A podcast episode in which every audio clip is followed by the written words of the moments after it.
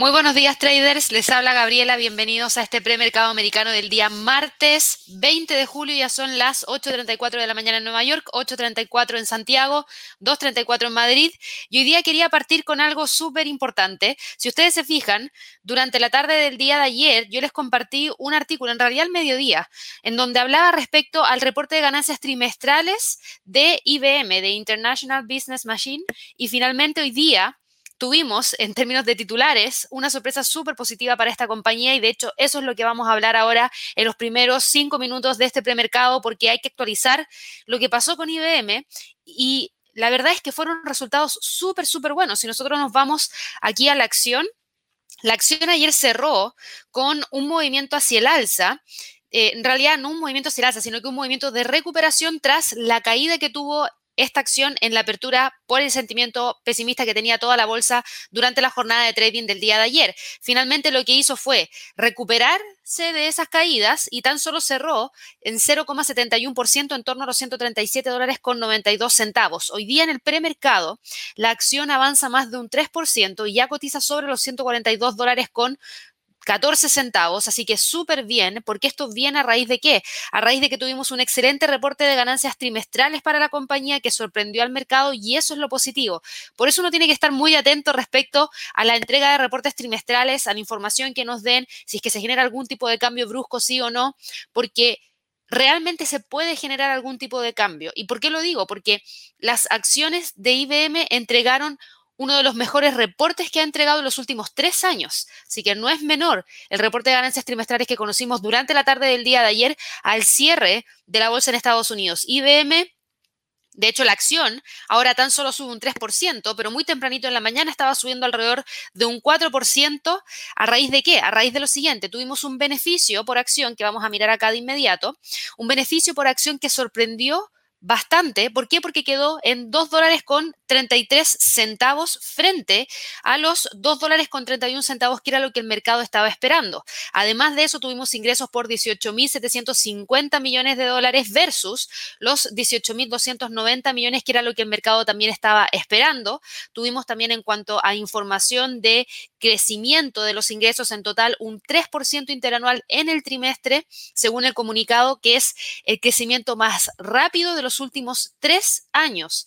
La empresa da vuelta a un trimestre en el cual el virus de, que ya todo el mundo conoce tuvo un impacto bastante significativo en la compañía. En el trimestre anterior, los ingresos, los ingresos perdón, habían crecido alrededor de un 0,9% y lo importante es que la empresa reiteró su expectativa de que los ingresos van a crecer en lugar de disminuir en todo el año. Así que son proyecciones súper, súper positivas. Eh, la verdad es que eso es algo bastante importante. Mencionaron que en cuanto al segmento de servicios tecnológicos a nivel global, que incluye los servicios gestionados, la subcontratación, el soporte, la compañía obtuvo alrededor de 6.200, perdón, 6.340 millones, que eso fue un poquito mejor que los 6.230 millones que se habían tenido.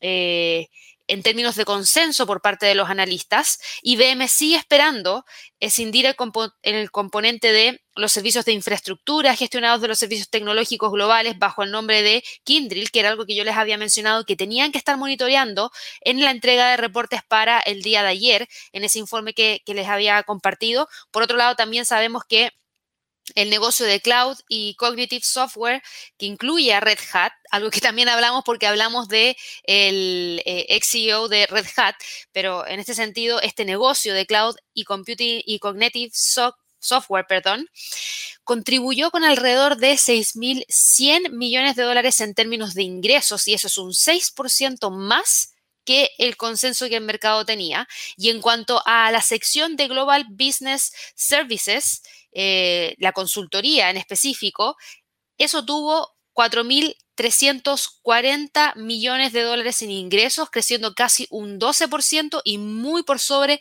el consenso que se tenía de 4.030 millones de dólares. Así que la verdad es que esto es algo bastante importante. En las declaraciones IBM mencionó que los clientes están acelerando su tasa y ritmo de transformación digital utilizando la nube, utilizando la inteligencia artificial. ¿Para qué? Para eh, obviamente tratar de aumentar la productividad, crear nuevas oportunidades de crecimiento, etcétera. Y eso es positivo. Por ende, ¿por qué es tan importante esta información? Porque la próxima semana tenemos los reportes de Amazon. Amazon, Microsoft, ambos que están también tratando de potenciar sus eh, habilidades en la nube y entregando servicios en la nube. Por ende, Amazon Web Services podría verse impactado positivamente a raíz de esta información que nos entrega IBM una semana antes. Microsoft Azure exactamente lo mismo. ¿Por qué? Porque realmente se está viendo que se está invirtiendo en la construcción de habilidades para los proveedores de la nube como se ha estado viendo en estas dos compañías que les acabo de mencionar. En cuanto a los ingresos por sistemas, incluidos el hardware, ellos ascendieron a 1.710 millones de dólares, lo que no fue tan positivo porque supuso un descenso de alrededor de un 7%, pero estuvo completamente en línea con lo que el mercado estaba esperando, así que no fue una, una gran sorpresa, sino que el mercado ya esperaba ver esta caída. Y lo importante es conocer que IBM gastó 1.750 millones de dólares en adquisiciones, la mayor cantidad en solo un trimestre. Y, esto es desde que cerró el acuerdo de Red Hat de 34 mil millones de dólares en el tercer trimestre del año 2019. Se mencionó que se estaba adquiriendo eh, la empresa de software de minería de procesos Invenio, que es eh, una empresa que la verdad es bastante nueva, está buscando entregar información respecto a em, gestión de aplicaciones. También están invirtiendo en turbo, turbono, Turbonomic, esa era la palabra, Turbonomic, iba a decir Turbo Economic y no, es Turbonomic, mezcla las dos. Y también una empresa de consultoría y esa empresa de consultoría se llama WEG.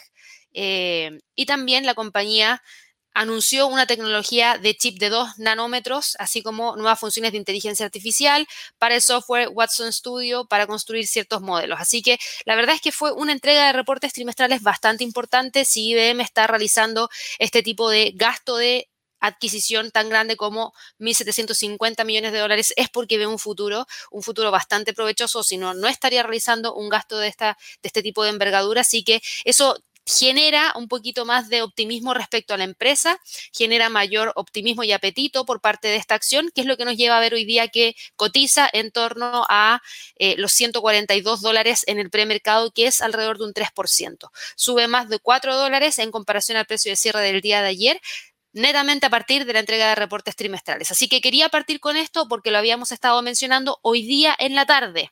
Hoy día en la tarde tenemos otro reporte de ganancias trimestrales. Recuerden que en nuestra página si van a la sección de herramientas de trading, reportes trimestrales, van a tener el calendario para esta semana. Siempre lo subimos a la página el jueves en la tarde o viernes en la tarde para que así ustedes se preparen con anticipación.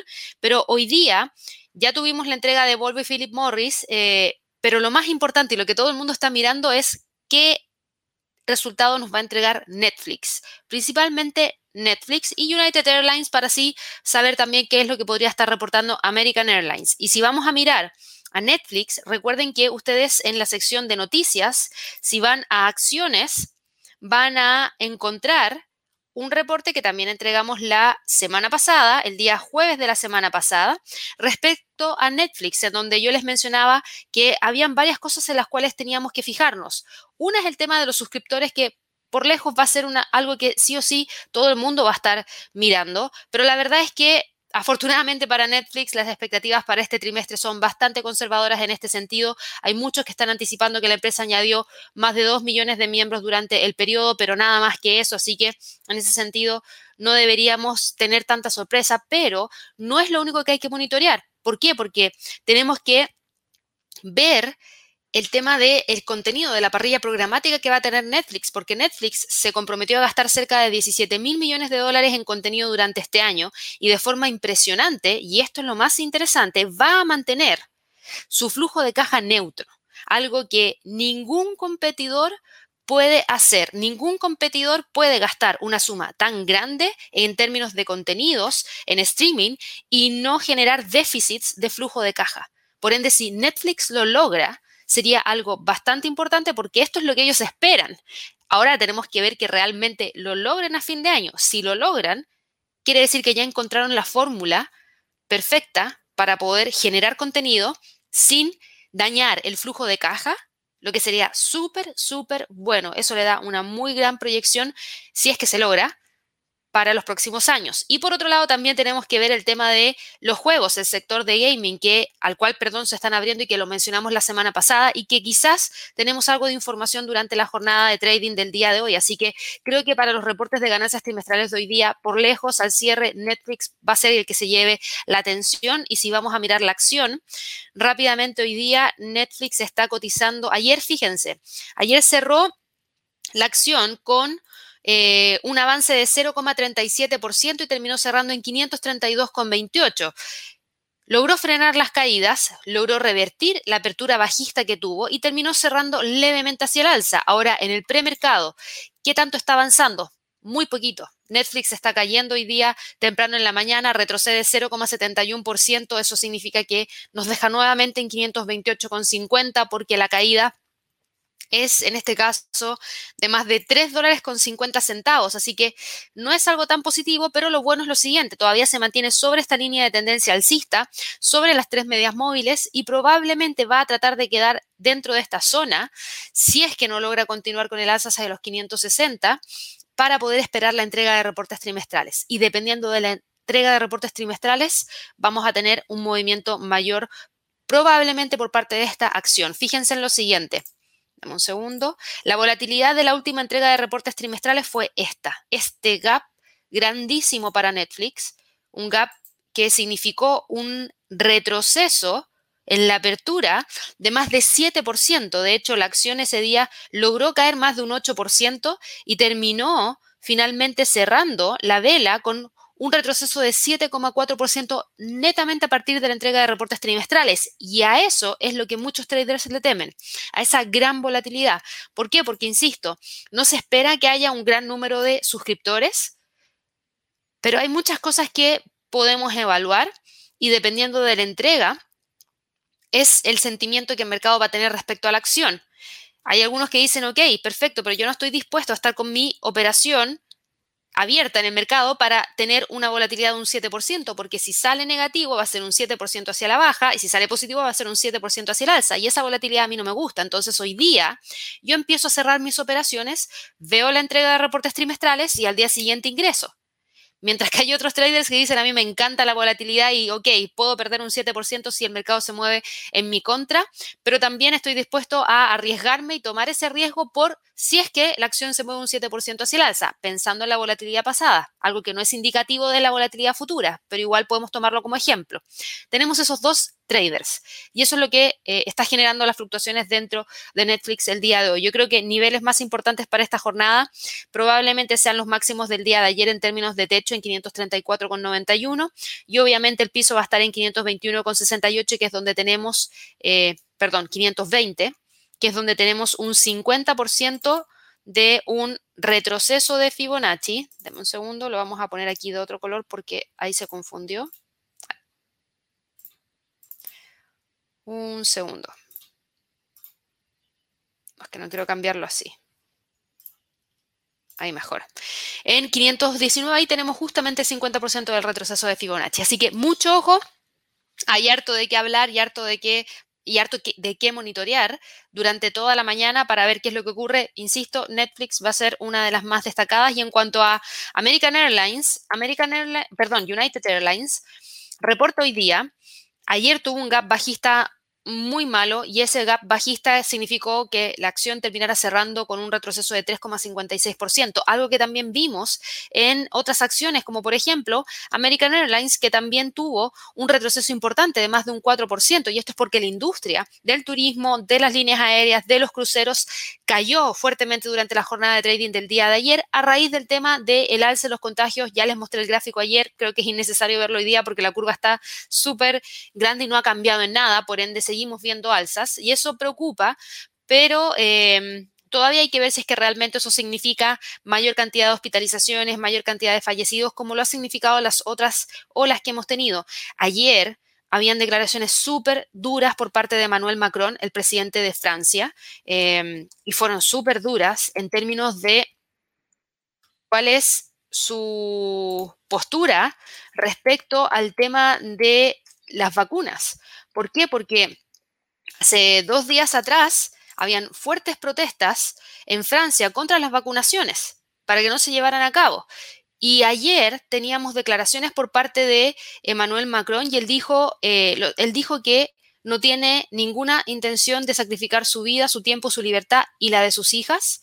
Y por lo mismo, en esta oportunidad, él dijo que esta vez quienes se tienen que quedar encerrados en las casas son todas las personas que no están vacunadas y todas las personas que estén vacunadas van a tener la libertad para poder salir.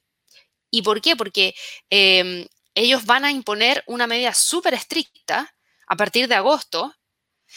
Y de hecho creo que a partir de la próxima semana, no me acuerdo el día exacto, pero era en julio 25, a ver, déjenme ver el día lunes, ¿qué día es? Em, segundo, 25, 26 de julio, estoy casi segura que era entre el 26 de julio y 21 de julio, en donde mencionó que todas las personas que trabajan en el área de la salud que no tengan vacuna no van a poder seguir trabajando en el área de la salud, tendrán una prohibición estricta de trabajar en el área de la salud, por ende, él mencionó que todas aquellas personas que no estén vacunadas, que se consideran desempleadas a partir de esa fecha, si es que no reciben la vacunación antes de tiempo. Y por otro lado, a partir de agosto, todas aquellas personas que no estén vacunadas en Francia no van a poder ir a restaurantes, ni a cines, ni a parques, ni a gimnasios, ni a nada. Los va a mandar a encerrarse en la casa. Y la verdad es que es súper, súper dura la medida y por eso se han dado estas protestas. Lo menciono ¿por qué? porque hay países que podrían empezar a tener este tipo de... Eh, perdón, me equivoqué, no era julio, era a partir del 15 de septiembre el tema de eh, los trabajadores de la salud, que realmente van a necesitar ese tipo de eh, medida. Según Emmanuel Macron, es la única manera de volver a la normalidad y es el primer presidente que toma una medida tan, tan, tan estricta y la hace tan pública. Así que lo menciono en la época de eh, American Airlines porque claramente el sector que se ve más dañado a raíz de estas nuevas tasas en los contagios, que insisto, todavía se tiene que probar que realmente tengamos mayores casos de hospitalización y mayor cantidad de fallecidos, o por lo menos similares a lo que se tenían anteriormente, como para poder decir que realmente tiene un efecto negativo. Si no es así, quizás va a haber más contagios, pero no necesariamente un gran impacto en, términos de fallecidos y hospitalización. Pero igual, todo ese susto genera esta depreciación por parte de las compañías y por lo mismo creo que es súper importante ver la entrega de reportes trimestrales de United Airlines para poder saber qué es lo que va a pasar con Delta, con, bueno, Delta ya reportó, con American Airlines y con todo el resto de las líneas aéreas. Así que para que también ahí lo tengan presente. Dicho eso, vámonos ahora con el reporte de del día de hoy. ¿Por qué? Porque ayer tuvimos fuertes caídas por parte de toda la bolsa, caía la bolsa en Asia, caía la bolsa en Europa, caía la bolsa en Estados Unidos y hoy día, ¿qué pasa? Se detienen las caídas y eso es positivo. Y es positivo porque si uno mira lo que ha estado ocurriendo eh, en general, lo que hemos tenido es un freno por parte de las acciones a nivel mundial. Tuvimos, en el caso del Eurostox, partiendo por la bolsa europea, hoy día logrando frenar la gran caída que tuvo durante la jornada de trading del día de ayer, que fue una caída de más de un 2,16% que llegó al nivel de soporte en los 3.920, pero fíjense, no logró cerrar por debajo de los 3.920, por ende estuvimos frente a un falso rompimiento. Y ahí el precio dijo, ok, vamos a calmar un poco el mercado en general, detengamos las caídas y hoy día se encuentra con una leve alza de 0,17%, todavía con mucha presión bajista porque la línea de tendencia hacia la baja sigue presente, el precio sigue cotizando por debajo de la media móvil de 200, por debajo de la media móvil de 100, pero respetando los 3.920. Tuvimos datos provenientes desde Europa eh, algunos datos como por ejemplo el índice de precios al productor de Alemania, que fue un dato que si bien no logró alcanzar la lectura del mes pasado, que fue de un 1,5%, sí logró quedar por sobre el 1,1%, que era lo que el mercado esperaba al publicarse en un 1,3%. Así que eso fue bueno. Eh, tuvimos también informaciones debido a positivos resultados empresariales dentro de Europa y algunas actualizaciones de producciones de las mineras que ayudaron a que el Eurostox estuviera logrando recuperar algo del movimiento que ah, se había estado perdiendo. Así que los niveles para hoy día, probablemente en términos de cierre por la hora, estarían entre los 3.963 3.920 puntos. El DAX, el DAX sube, pero muy poquitito. Y el DAX sí que se movió con mucha fuerza ayer, más de un 2,38% hacia la baja. El DAX logró generar la ruptura de esta línea de tendencia alcista que traía desde el 28 de junio, no logró mantenerse sobre ella. Lo que sí logró respetar fueron los 15.000 que teníamos marcado en esta línea roja como nivel más importante en términos de soporte. Logró mantenerse sobre esa zona, así que eso fue un respiro. Hoy día está moviéndose hacia el alza, pero poquitito. Por ende, podemos hablar de un freno de las caídas y probablemente termine cerrando entre los 15.353 y los 15.000 puntos. Para el IBEX de España, el IBEX también logra detenerse. Fíjense que ayer no logró mantener sobre los 8.285, que era el nivel de soporte que teníamos marcado en base a la media móvil de 200. El precio cerró por debajo de ese nivel. Sí logró mantenerse sobre los 8.200 y los 8.159, que es un 38.2% de un Fibonacci. Y está buscando está buscando hoy día tratar incluso de cerrar sobre los 8.300. ¿Hemos tenido algún tipo de cambio mayor? No, seguimos teniendo mucha preocupación en torno al tema de la pandemia. Eh, la verdad es que eso sí sigue siendo una gran preocupación. ¿Por qué? Porque hemos tenido un rápido aumento del número de contagios en Estados Unidos y en el extranjero, que obviamente aumentaron los temores del resurgimiento de la pandemia y provocó una sacudida en los mercados, y eso es lo que mencionamos hace un par de minutos atrás. Tenemos, por otro lado, información proveniente desde el Reino Unido, en donde el asesor científico principal del Reino Unido, Balance, dijo que el 60% de las personas que están siendo admitidas en los hospitales del Reino Unido son personas que no están vacunadas, corrigiendo o sea una declaración que había realizado el día anterior, pero igual es un alto número de personas no vacunadas las que están ingresando a los hospitales. Ahora, fíjense, 60%, igual hay un 40% que está vacunada, que igual se contagia. Sí, igual, igual existe un número de personas que están vacunadas y que se contagian. Ahora, por otro lado, Francia está adelantando su nuevo plan para luchar contra estas nuevas infecciones y aliviar así la presión que podría sumergir de nuevo a los hospitales con eh, obviamente un colapso un poquito mayor.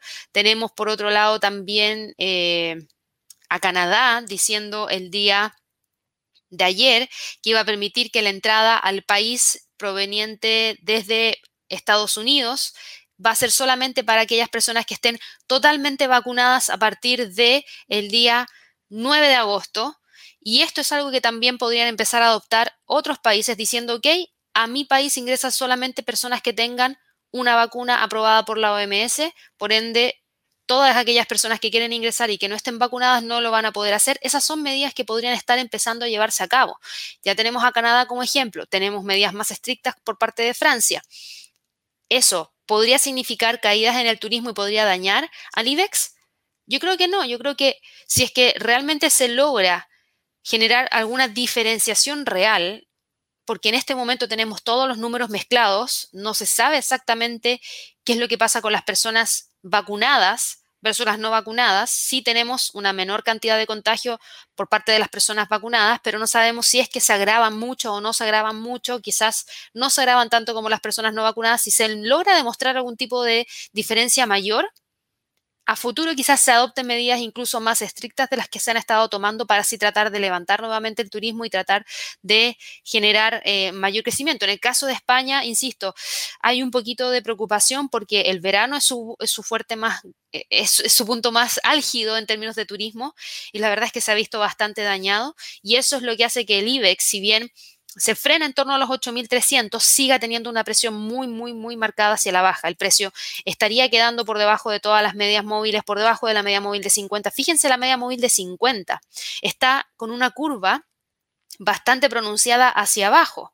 La verdad es que estamos con una pendiente muy marcada hacia abajo y de continuar cayendo podría buscar sin ningún problema los 8.159. Para el FTSE del Reino Unido también detiene el movimiento bajista. Fíjense que el FTSE incluso cayó hacia los 6.800, que era el nivel que habíamos dejado marcado ayer como último nivel de soporte. ¿En base a qué? En base a el nivel que el precio podría tratar de alcanzar a partir de continuidad de caídas. Y lo bueno es que ayer logró mantenerse sobre los 6.800, se está cotizando en torno a los 6.854. Probablemente se quede entre los 6.940 6.800 como niveles de soporte y resistencia más relevantes para hoy día, pero al igual que para el IBEX, también está bastante presionado hacia la baja, igual que para el DAX, igual que para el Eurostox. Lo único que está manteniendo un sesgo alcista por parte del FTSE es esta línea de media móvil de 200 periodos que va hacia el alza. Pero todo el resto está empujando con bastante fuerza hacia la baja. Para Estados Unidos, Estados Unidos también detiene movimiento bajista. Ayer, fíjense acá, el Standard Poor's no cayó un 2%, cayó solamente un 1,32%, logró mantenerse sobre una línea de tendencia hacia el alza que trae de más largo plazo y ese largo plazo es a partir de octubre del 2020, logra mantenerse sobre esa línea de tendencia que va hacia el alza y está operando entre los 4.256 y prácticamente los 4.300. Esos son los dos niveles más importantes que tiene para el día de hoy. No quiero dejar el nivel acotado a esta línea que teníamos marcada. ¿Por qué? Porque tenemos reportes de ganancias trimestrales y la especulación en torno a la entrega de los reportes de ganancias trimestrales al cierre de la jornada podría generar mucha fluctuación dentro de la bolsa en estas primeras horas cuando ya tengamos la apertura. Por ende, me parece muy ajustado los 4.280. Creo que sería bastante adecuado dejar como niveles más importantes los 4.300, 4.260. Hay un dato que no les mencioné, que eran los permisos de construcción. Y fue un dato negativo para Estados Unidos porque los permisos de construcción se esperaba que subieran desde 1.683.000 a 1.700.000 y finalmente lo que tuvimos fue una caída inesperada a 1.598.000. Por ende, eso no es un buen dato, pero viene a ser equilibrado con los inicios de construcción de viviendas. Una cosa son los permisos y, los, y, lo, otro son los inicios de construcción. Los permisos estuvieron por debajo de lo que el mercado esperaba y por debajo de la lectura del mes pasado. Mal dato. Pero por otro lado, tenemos los inicios de construcción que sí aumentaron desde 1.546.000 hacia 1.643.000, mucho más de lo que el mercado esperaba. Entonces ese es un buen dato y eso hace que se equilibre y quede neutro la cifra proveniente desde el sector de la construcción por parte de Estados Unidos. Por eso no hemos tenido tanto movimiento dentro de la bolsa y se ha quedado dentro de los niveles que estamos viendo justamente ahora. Tenemos al Standard Poor's cotizando ahí en los 4.200 277. En cuanto a movimientos hoy día, movimientos hoy día, eh, la verdad es que si ustedes revisan ya el calendario de reportes de ganancias trimestrales, a la fecha ya tenemos 41 empresas dentro del Standard Poor's que ya han reportado. De estas 41 empresas, el 90% ha logrado superar las estimaciones que tenían todos los analistas. Así que eso es súper bueno. Y a raíz de lo mismo, los analistas ven ahora un crecimiento interanual de los beneficios del Standard Poor's de un 72% para el periodo entre abril a junio. Así que interesante también. Eh, ayer en la tarde teníamos eh, unas ciertas recuperaciones por parte de algunas empresas ligadas al sector de la energía que habían caído muy duramente a raíz el acuerdo de la OPEP y sus aliados y los valores energéticos como Chevron, Schlumberger, como Petroleum Corp, como eh, Philips, Halliburton estaban subiendo entre un 0,8% y un 2,7%. Eh, así que logran ahí recuperar un poquito el terreno perdido. Por otro lado, también teníamos algunas acciones ligadas al sector financiero, al sector bancario. JP Morgan, Wells Fargo, Bank of America estaban también subiendo entre un 0,7 y un 1%. Y esto también tiene que ver un poco con lo que se ha estado dando eh, en términos de recuperación por parte de eh, algunas empresas que ayer sufrieron una gran caída y que hoy día dicen, ok, toda la caída del día de ayer es justificada, ¿son solo temores o hay una razón mayor? Y en este caso, al parecer, están pensando que no hay una razón mayor en este momento que realmente les permita decir que tienen que continuar cayendo y por eso frenan. Para hoy día los niveles para el Standard Poor's están claros, los niveles para el Dow Jones estarían en torno a los 34.000 puntos. Fíjense que ayer logró detener el movimiento bajista en torno a los 33.952, que es un 38.2% de un Fibonacci. Por ende, hoy día el nivel de soporte estaría en 33.950, el nivel de resistencia en 34.200. Para el Nasdaq, el Nasdaq también logra detener en cierta medida las caídas. Ayer fíjense que fue uno de los que más recuperó terreno perdido, porque el Nasdaq terminó cerrando con tan solo un retroceso de 0,5%. Y esto era porque algunas empresas ligadas al sector tecnológico dijeron, ok, está todo cayendo, pero ojo, si es que hay alza en los contagios, probablemente el teletrabajo continúe y si el teletrabajo continúa, aquellas empresas que han estado ganando a raíz de la pandemia, a raíz del teletrabajo, van a continuar ganando a raíz de lo mismo. Por ende, deberían entregar buenos reportes de ganancias trimestrales. Y tenemos información, por ejemplo, de Apple. Apple retrasa su plazo de vuelta a la oficina al menos en un mes, hasta octubre, como muy pronto, y siempre y cuando tengamos una mejoría en la cantidad de contagios. ¿Por qué? Porque hay así una cantidad de empresas que están evaluando el retorno a la oficina de manera física, de manera presencial, pero con esta alza en los contagios finalmente terminan deteniendo ese retorno y lo aplazan. Por otro lado, tuvimos el día de ayer la reapertura del Reino Unido con el fin de todas las restricciones legales por parte de la pandemia que la verdad es que es un poquito contradictoria. ¿Por qué? Porque tenemos el fin de todas las restricciones, pero tenemos al Reino Unido con un gran número de contagios. Tenemos, por otro lado, eh, al primer ministro mm, Boris Johnson, que también está, en este caso, con un aislamiento. Tenemos también... Eh, información proveniente desde Estados Unidos y esa información proveniente desde Estados Unidos es, por ejemplo, un anuncio específico para que no viajen al Reino Unido, sino que ojalá traten de evitar ese destino por la gran cantidad de contagios que hay actualmente. Así que se generan esas contradicciones, pero por lo mismo, esas contradicciones es lo que hacen que el Nasdaq tome un respiro y diga, ok, probablemente no se vuelva todavía de manera presencial a la oficina, y eso, si es que se da, entonces podría generar mayor demanda de los servicios tecnológicos como lo, se ha venido dando. Y eso sería positivo para todas aquellas empresas dentro del Nasdaq. En términos de niveles, tenemos los 14.000 680, que era lo que habíamos dejado marcado hace un par de días atrás como soporte, que ahora se transforma en resistencia.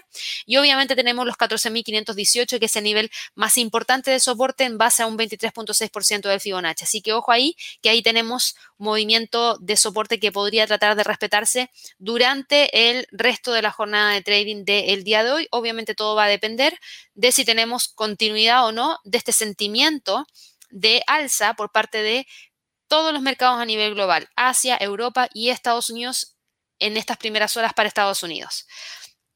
En cuanto al mercado Forex, el mercado Forex sube 0,23%, perdón, el, US dólar, porque a pesar de esta mejoría dentro del mercado accionario, a pesar de esta detención de las caídas dentro del mercado accionario, igual sigue existiendo una alta incertidumbre dentro del mercado y hay algunos que consideran que es mejor tener liquidez que estar con posiciones en el mercado accionario y eso genera mayor demanda por parte de una de las divisas más líquidas a nivel mundial que es el dólar. Por ende, el US dólar sube más de 0,23%, logra hoy día quedar sobre los 11,921 que hasta el momento se mantiene, y de continuar con el movimiento alcista, fíjense que ya estaría próximo, o no, ya ingresó, perdón, ya ingresó a esta zona que yo tenía trazada acá, así que lo que voy a hacer es extenderla para acá Listo. Y el próximo nivel de resistencia lo tenemos en 11,992, yo diría en 12. Para dejarlo más exacto, lo vamos a dejar en términos de nivel psicológico. 12, próxima resistencia más importante, está cerquita de ahí, así que podría tratar de alcanzarlo si es que obviamente continúa con el impulso alcista. Y estas mayores alzas por parte del dólar, claro que generan presión bajista por parte del euro dólar que nuevamente cae nuevamente testea el nivel de soporte en los 1.1760, por ende ese es el nivel más importante a monitorear durante esta jornada y durante el día de mañana. Solamente un quiebre de los 1.1760 abre de inmediato el camino para que el precio vaya a buscar los 1.17 como próximo nivel de soporte más relevante. En cuanto a la libra dólar, la libra dólar también acumula un retroceso, en este caso mayor, de 0,66% por todo lo que está pasando en el Reino Unido con la variante Delta, el número de contagios que genera mayor depreciación por parte de la libra esterlina, podríamos estar nuevamente frente a un bloqueo. Ya hay países llamando a que por favor no viajen al Reino Unido para que de esa manera eviten traer el virus de vuelta hacia sus países. Así que Eso obviamente que genera una caída por parte de la libra esterlina que retrocede mucho más que el euro frente al dólar norteamericano y cae 0,67% eh, el día de hoy y nos deja rompiendo los 1.36 y alcanzando el 23.6% del Fibonacci que se encuentra aquí en 1.35,72. Ese es el próximo nivel de soporte más importante para la libra dólar. La verdad, la verdad, es que viene muy presionada y probablemente la libra esté cayendo frente a todas sus contrapartes durante la jornada de trading del día de hoy porque está muy, muy bajista. En este momento la libra dólar no tiene ningún indicador técnico que nos permita decir que estamos frente a una tendencia alcista. Por el contrario, todo muestra mayor tendencia hacia la baja. Está por debajo de líneas de tendencia, está por debajo de la media móvil de 50, por debajo de la media móvil de 100, por debajo de la media móvil de 200 y buscando el primer nivel del retroceso de Fibonacci en esa zona que les había mencionado, cercano a los 1.35,72.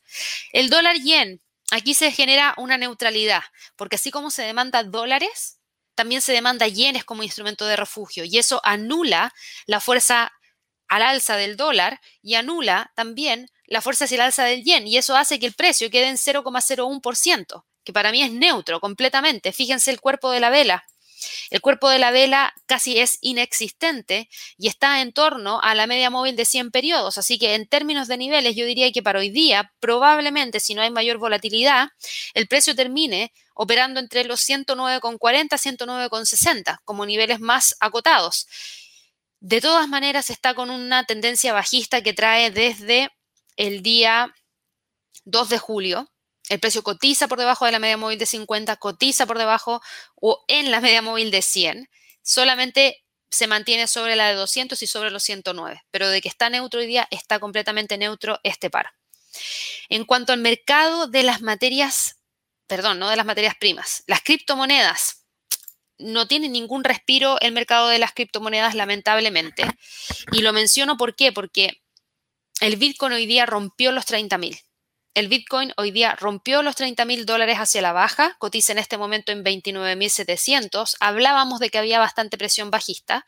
Y lo que tuvimos ayer fueron declaraciones nuevamente por parte de la secretaria del Tesoro de Estados Unidos, Janet Yellen, ¿Y qué fue lo que hizo Janet Yellen? Presionó para que los principales reguladores de Estados Unidos actúen rápidamente en relación con las nuevas normas que van a establecer para vigilar a las stablecoins. Esta fue una declaración oficial emitida tras una reunión del grupo de trabajo del presidente sobre los mercados financieros y Janet Yellen salió específicamente a apuntar las stablecoins diciendo, ojo ahí, por favor apúrense que necesitamos vigilar y actuar rápidamente respecto a las stablecoins y eso obviamente que genera incertidumbre dentro del mercado, hace que el Bitcoin caiga y fíjense, el Bitcoin no es el que más cae. Yo estoy hablando del Bitcoin porque es el más conocido por todos, porque estábamos viendo los 30.000 y hoy día rompe la barrera de los 30.000, que es un nivel importante. Hay que ver si el precio logra cerrar por debajo de ese nivel sí o no, porque si logra cerrar por debajo de ese nivel, entonces ya nos remontamos a diciembre del año pasado, cuando el precio cotizaba por debajo de los 30 mil. Y ahí empezamos a monitorear quizás incluso alguna corrección mayor y a raíz de este movimiento bajista que está teniendo el Bitcoin, que se arrastra hacia otros mercados, otras criptomonedas, perdón, Ethereum, cae un 3,55%, el resto de las criptos cae alrededor de un 5%, esto también está generando caídas. Yo sé que muchos me, preguntan por, por ejemplo, Riot, blockchain. Bueno, Riot Blockchain, Coinbase, eh, Marathon Patent, MicroStrategy Inc. están cayendo entre un 1,4 y un 2,8% durante la jornada de trading del día de hoy y en este, en este premercado del día de hoy. Y eso es a raíz de estas caídas que están teniendo las criptos. Y tiene que ver con lo que yo les mencionaba hace un tiempo atrás respecto al tema de em, el desinterés que empieza a existir cuando vemos días de caída, días de caída, tendencia bajista, tendencia bajista, en donde el mundo se olvida de las criptos y dice, ok, me voy a ir de este mercado y me voy a poner a mirar otro mercado. Hay algunos que realmente hacen esa evaluación, por eso yo se las traspaso. Por ejemplo, Coinbase hoy día cae un 1,98% y en este momento, si vamos a mirar la acción, la vamos a ver rapidito, Vamos a unir aquí un poquito a Coinbase y a Riot con lo que estamos hablando respecto a las criptos. Hoy día la acción queda en 216 dólares con 50 centavos. Eso es muy cercano de los dos días, que es el nivel de soporte que viene manteniendo desde el 19 de mayo. Si continuamos teniendo estas declaraciones por parte de Janet Yellen o de, por parte de otros países, por parte de bancos centrales respecto a las stablecoins, respecto a las criptomonedas, podría seguir existiendo una mayor, una mayor presión bajista que podría seguir presionando, por ejemplo, a Coinbase hacia la baja, incluso hasta el punto de ver quebrar los 2.10 y llegar hacia los 200 dólares por acción. Así que no es buena esta declaración y lamentablemente genera esta mayor presión bajista. Riot, que es otra también que... Eh, se sigue muy de cerca, que es el blockchain. Eh, Riot en este caso está cotizando hoy día en el premercado también hacia la baja con una caída de 2,73% y nos deja con la acción en 25,25, muy cerquita también de los mínimos que tuvimos durante el 21, perdón, durante mayo, en torno a los 21,61. Ahora para Riot hay un poquito más de espacio ¿Y por qué lo digo? Porque Riot tiene más historia que Coinbase en la bolsa. Riot lleva ya mucho tiempo cotizando en la bolsa de Estados Unidos. Fíjense que recién salió a la bolsa Riot en el año... Un segundo. Fíjense cuánto tiempo llevamos hacia atrás. No pensé que fuera tanto. Voy a un gráfico, un gráfico mensual mejor. No pensé que era tanto, la verdad. Vamos a esperar aquí. Ahí está. Salió a la bolsa Fíjense en la época que salió esta compañía a la bolsa, en el año 2003. Mucho tiempo atrás. Por ende, tiene harta historia, a diferencia de Coinbase que salió hace poquito y la verdad es que le tocó lamentablemente un mal, un mal pasar. Así que eso nos deja con eh, a Rayo, perdón, cotizando hacia la baja hoy día de todas maneras, pero buscando los mínimos que tuvimos durante el 7 de mayo y todavía está alejado de los mínimos que se tuvo durante el mes de noviembre del 2020. Ahora volviendo a las criptos. Bitcoin cae, ya lo habíamos mencionado, por debajo de los 30.000. El próximo nivel de soporte lo tenemos en 28.500. ¿En base a qué? En base a la acción del precio que tuvimos en enero del 2021. Ethereum, por otro lado, también cae, acumula un retroceso de 3,59% y está quebrando ya los 1.792. Por ende, ahora de inmediato nos abre el camino para ir a buscar los 1.600 dólares por Ethereum. Ripple cae 5,43%. Está quebrando los 0,55 y también nos abre el camino hacia el nivel psicológico de los 0,50. BNB también está con un retroceso, un retroceso de 5,46%, ya deja esta zona, que la vamos a eliminar, esto también, esto también está obsoleto. Fíjense que en términos de niveles, vamos a sacar todo esto porque está todo esto obsoleto, el próximo nivel de soporte más importante que tiene BNB que hasta el momento mantiene, son los 260. Si logra romper los 260, el próximo nivel está en 240. Para Cardano, Cardano también está bastante presionado hacia la baja y Cardano va en búsqueda de qué nivel? De los, del dólar. Va en búsqueda del dólar. Fíjense que ahora mismo está respetando los 1.032, que está muy cerquita del dólar, y el dólar podría ser el punto en el cual se detiene, que ha estado manteniendo desde el 25 de febrero, pero la verdad es que viene con mucha presión bajista el mercado de las criptos. Y Dogecoin, por otro lado, también está con un retroceso importante, cae 4,96% y viene con una presión bajista importante buscando el próximo nivel, y el próximo nivel estaría en torno a los 0,15. La verdad es que no es un buen día, siguen las caídas por parte de las criptos. Y en cuanto a las materias primas, el petróleo estaba hasta hace un par de minutos atrás logrando detener las caídas, pero nuevamente retoma la senda bajista. Está cotizando en 65,80 y cae un un 1,10% buscando los 65 dólares. Ayer tuvo una caída de más de 6,84% porque se le unió el aumento de la producción por parte de OPEP y sus aliados con el tema de el alce de los contagios a nivel mundial y eso generó mucha mayor presión bajista y por eso el precio del petróleo crudo, el WTI, cayó más de 6,84% y hoy día continúa cayendo un 1,28%. El próximo nivel de soporte por lejos está en torno a los 65 y si es que llega a quedar en torno a los 65, entonces ya se abre la zona en la cual el precio estuvo oscilando en el pasado, prácticamente entre los 66,50 y los 61 dólares por barril. El oro, por otro lado, sube a pesar de las alzas por parte del dólar. ¿Por qué? Porque se está demandando el oro como instrumento de refugio. Al igual como se estaba demandando el yen, se está demandando el oro y como principal instrumento de refugio, si comparamos el dólar, el yen y el oro, el oro se lleva a la delantera. ¿Por qué? Porque el oro, fíjense cómo gana terreno, avanza más de 0,55% el día de hoy a raíz de esta mayor demanda y nos deja con el precio cotizando en 1823. Si esta incertidumbre se mantiene dentro del mercado, el precio podría tratar de buscar qué? Vamos a sacar esto un segundo. Podría tratar de buscar alcanzar la media móvil de 200 que ya lo hizo hoy día, pero que no logra cerrar sobre ella y eso está en 1823. Por ende, lo ideal para poder ver continuidad de movimiento alcista sería ver una vela diaria cerrando sobre los 1824 porque eso significaría que cierra sobre la media móvil de 200 periodos y eso podría abrir el camino hacia los 1836. Así que vamos a tener que seguir monitoreándolo muy de cerca el oro para ver si es que realmente logra o no tener ese despegue. Así que bueno, con eso ya terminamos la revisión de los mercados. Voy a partir de inmediato con la sección de preguntas. Me extendí un poco, pero había mucho de qué hablar hoy día en términos de reportes de ganancias trimestrales. Así que bueno, con eso termino la transmisión del día de hoy del premercado. Recuerden, a las 12 tenemos el live de preguntas de trading, así que los dejo a todos invitados a que puedan suscribirse a nuestro canal de YouTube. Denle clic a la campanita de notificaciones para que así sepan cada vez que vamos a realizar algo nuevo dentro del canal. Y por supuesto, si les gusta este contenido, regálenos un me gusta que nos ayuda bastante para todo el canal, tanto en la mañana, en la tarde, con todo el material que subamos. Si es que realmente les gusta, por favor regálenos un like. Que estén muy bien y nos vemos en un par de horas más. Hasta luego.